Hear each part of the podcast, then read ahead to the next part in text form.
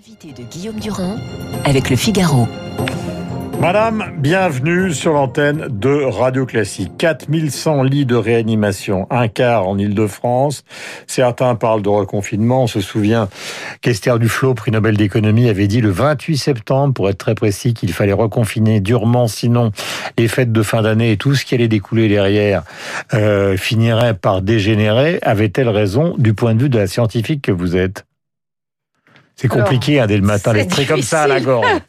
c'est difficile de, de, de, répondre. Euh, ce qu'elle avait prédit après les fêtes de fin d'année, finalement, ne, ne s'est pas réalisé. Mhm. C'est-à-dire qu'on n'a pas eu euh, le, un nombre de cas qui a augmenté de façon exponentielle. Par contre, on a euh, un virus qui circule de façon extrêmement importante, très intense, et qui là, dans certaines régions, et c'est ça qui est intéressant, euh, circule de façon beaucoup plus importante, probablement liée euh, à une densité de population qui fait que le virus a plus de facilité à circuler. Est-ce que c'est le fameux, pardonnez-moi de vous interroger, est-ce que c'est le fameux B117, c'est-à-dire ce variant qui serait à la fois extrêmement contagieux et maintenant, parce qu'on ne le disait pas au début, plus dangereux aussi. Parce qu'au début, on disait il est contagieux, il est plus contagieux.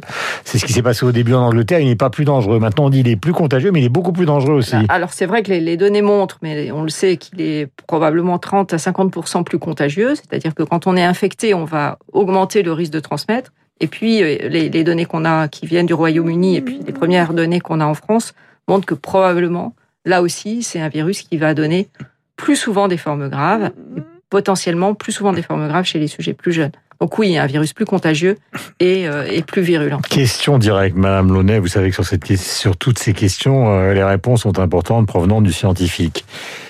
Vous êtes vacciné?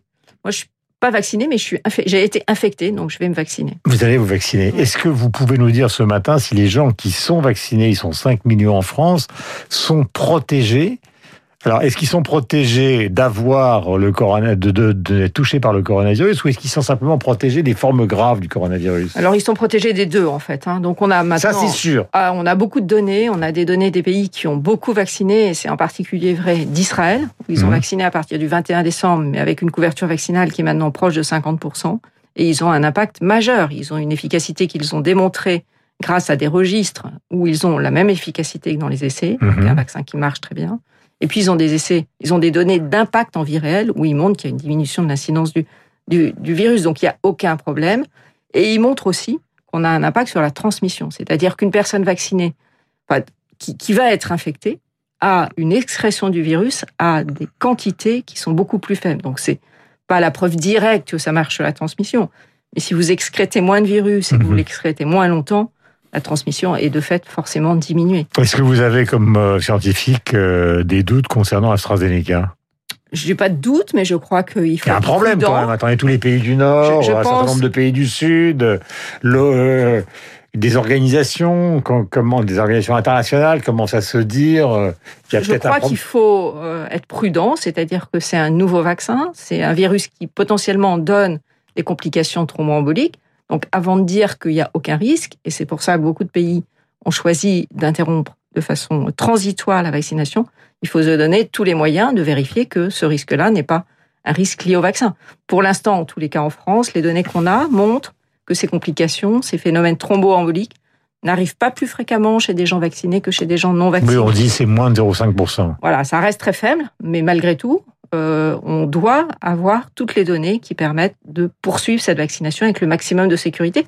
Aujourd'hui, l'Agence européenne du médicament et la NSM considèrent qu'on a suffisamment de données pour poursuivre la vaccination et que le vaccin ne met pas à risque les gens qu'on vaccine. Je ne veux pas vous mettre en contradiction avec vous-même, mais vous voyez, vous dites d'un côté, les chiffres sont plutôt rassurants, mais de l'autre côté, il faut prendre des précautions, parce qu'on n'est quand même euh, pas tout à fait sûr. Comme vous êtes une autorité scientifique, forcément, les gens qui nous écoutent ce matin en train de se laver, prendre leur douche, accompagner leurs enfants à l'école, ils vont pas se jeter sur AstraZeneca, même si, en vous écoutant. Hein. Moi, je crois qu'on aura très vite des données. Je pense qu'il faut être prudent, encore une fois. Euh, il faut avoir le maximum de données. Moi, je suis pas comme ça à dire non, il y a circulé, il y a rien à voir. Je pense que, comme hmm. vous le dites, si beaucoup de pays ont suspendu cette vaccination, c'est qu'il y avait potentiellement l'Irlande, les Pays-Bas et un certain nombre d'autres pays, c'est qu'ils ont ils ont besoin d'aller un tout petit peu plus loin dans euh, l'évaluation de ce risque. Moi, je pense qu'on doit appliquer dans tous les cas ce principe de précaution et ça montre bien d'ailleurs que la pharmacovigilance par rapport à ces nouveaux vaccins Mhm. est tout à fait bien faite et permet, dès qu'il y a un signal, quel qu'il soit, de, de, de mettre en évidence, si c'est le cas, euh, des complications potentielles. Est-ce que vous déplorez que nous ne soyons pas une puissance vaccinale? Parce que quand même, on est obligé, comme Français, de, de se rendre compte que tout est américain, tout est anglais, tout est allemand, euh, et que nous, euh, malgré l'INSERM, euh, malgré le CNRS, euh, malgré les centres de recherche, je ne parle pas forcément du vôtre, malgré Sanofi, alors il y aura peut-être un vaccin français à la fin de l'année, ce qui est à la fois une bonne nouvelle, mais une mauvaise nouvelle, parce que ça veut dire qu'à la fin de l'année, on y sera encore. Euh, c'est quand même un handicap majeur. Alors, notre centre de recherche n'est pas là pour euh, mettre Je au point des vaccins, mais pour Je les sais. évaluer, et donc on n'est pas directement concerné. Je, je pense qu'il y a beaucoup d'équipes en France qui font de la bonne recherche, et potentiellement un manque d'investissement au cours des dernières années qui fait que euh, beaucoup des biotech, puisque finalement ce ne sont pas directement les, les équipes académiques qui euh, permettent le développement, les équipes académiques font la recherche d'amont, ensuite elles ont besoin de transférer les découvertes pour le développement, et ça passe par les biotech.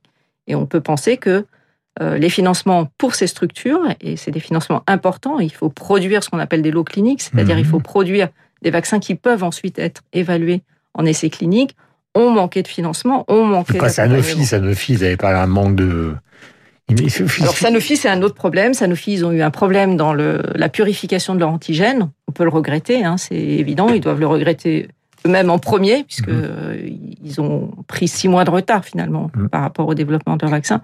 Alors Sanofi, c'est d'origine française, mais c'est pas euh, une firme complètement française. hein. Il n'y a plus de firmes, de toute façon, dans ce domaine qui sont complètement françaises. Les capitaux sont croisés, les chercheurs viennent de tous les pays. On connaît cette chercheuse maintenant célèbre qui vient de l'ancienne Europe de l'Est, qui est partie en Pennsylvanie et qui est revenue en Allemagne, accueillie par des Turcs. Le tout avec euh, euh, la bénédiction de, de Pfizer. Moi, je voudrais vous poser la question qui inquiète beaucoup les gens, il faut bien le dire. Hein, C'est-à-dire qu'ils se disent, un, on va reconfiner, et deux, c'est un peu le, célèbre film euh, euh, Le Monde sans fin. quoi. C'est-à-dire qu'aujourd'hui, euh, on se demande si on n'en a pas pour un an, deux ans, trois ans, quatre ans, cinq ans, puisqu'on n'est qu'à 5 millions de vaccinés. On vous dit que le vaccin, c'est en fait ta seule piste.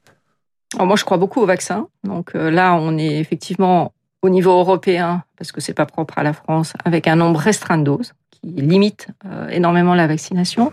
Mais les deux mois qui viennent devraient permettre d'avoir un nombre de doses plus important, sous réserve que les industriels fournissent bien les doses qu'ils ont promis.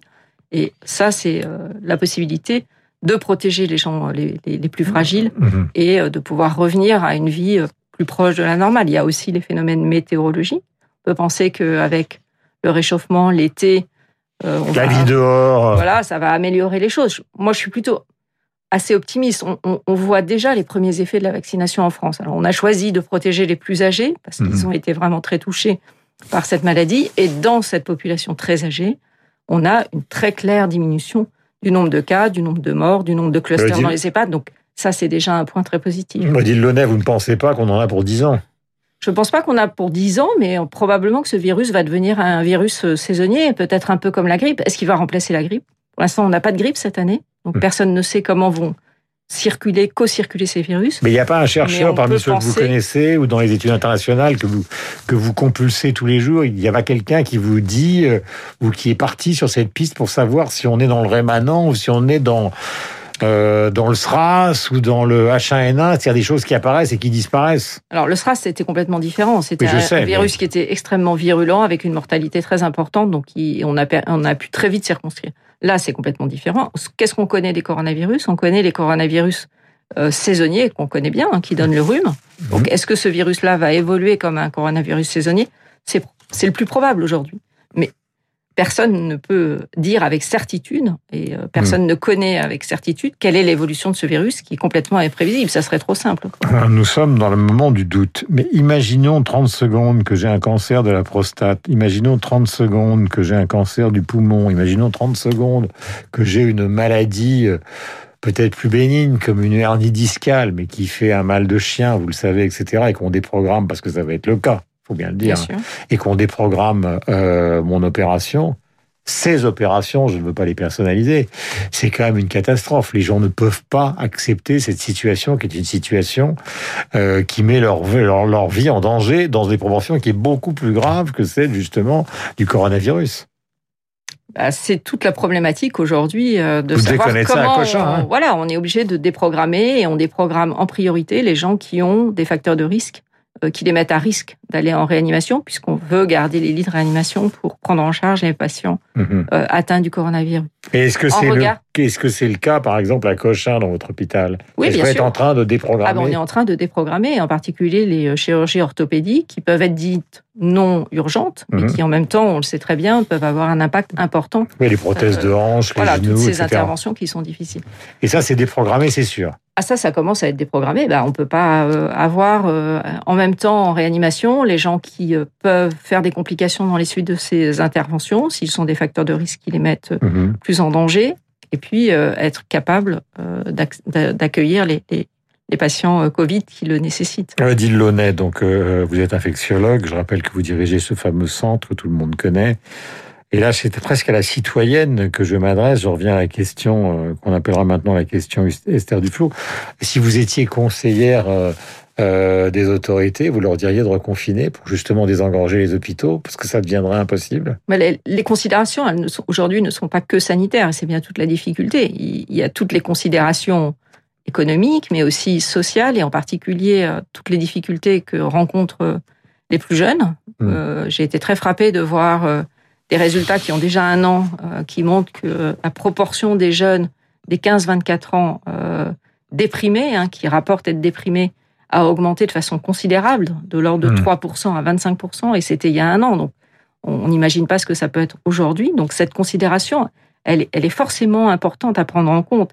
Et euh, on, on a d'un côté euh, les- la, la crise sanitaire et de l'autre côté tout l'impact que ça peut avoir. Et la troisième chose, c'est que je ne sais pas dans quel euh, finalement est-ce que est-ce que les, les- les Français accepteraient un troisième confinement? Parce que c'est une chose de décréter un Pardonnez-moi, mais s'il y a confinement, une mais troisième vague, puisqu'on en arrive presque là, s'il y a une troisième vague, je veux pas faire. euh, s'il y a une troisième vague, je vois pas comment on pourrait ne pas y avoir un troisième confinement. Je, je, je- je Bah, ne le souhaite pas. hein. On est, on est d'accord. Je crois qu'on est vraiment sur le fil là de savoir est-ce qu'on va réussir euh, avec le vaccin si on arrive à vacciner suffisamment de personnes et assez rapidement. Et moi, je prône beaucoup sur euh, la mise des doses de vaccins dans les euh, régions qui circulent le plus pour essayer d'avoir l'impact le plus important justement dans ces régions qui sont euh, particulièrement concernées. Mais il faut au moins deux semaines entre le vaccin et son efficacité euh, et essayer, grâce à la vaccination et la vaccination de ces personnes à risque, de, de- passer le cap. Mais c'est pas du tout gagné qu'on y arrive. Voilà, espérons que du côté des Européens, ils vont réussir à faire pression sur AstraZeneca, euh, malgré euh, les interrogations euh, sur AstraZeneca, pour que les livraisons aient lieu, parce qu'il y a aussi ce problème de logistique et de livraison qui ralentit Oui, qui pose considérablement. un problème aussi, qui est que euh, si on fait pression, on va probablement euh, utiliser ou en tous les cas avoir accès aux doses qui sont fabriquées euh, dans, en Inde, par exemple, hein, qui, euh, qui sont des doses qui a priori sont des doses promises aux pays euh, moins chers, hein, puisque AstraZeneca est celui qui vend le vaccin le moins cher et avait prévu de pouvoir fournir des doses euh, dans des pays qui ont euh, moins de moyens pour. euh, Donc c'est aussi un problème éthique de savoir si on va finalement Rediriger vers rediriger ces, ces- ces vaccins qui sont euh, priorisés pour ces pays-là. Merci Odile Lenel d'être venue ce matin. Donc, je rappelle que vous êtes directrice du centre d'investigation clinique de Cochin-Pasteur qui se situe donc à l'hôpital Cochin à Paris. Merci, d'être vous. venu ce matin. Nous avons rendez-vous avec Luc Ferry. Nous parlerons de beaucoup d'autres sujets. Nous allons maintenant rendez-vous avec la revue de presse de David Abiker. Alors la presse est très variée ce matin. Elle s'intéresse évidemment à la réunion qui va exister entre le Premier ministre et les partenaires sociaux, mais elle est également dans tous les journaux, personne n'a dirigé, j'allais dire dirigé, digéré les Césars de vendredi soir à la télévision concernant donc cette cérémonie qui est qualifiée euh, des journaux de droite aux journaux de gauche comme totalement grotesque et, néfaste pour l'image du cinéma français. Voici un-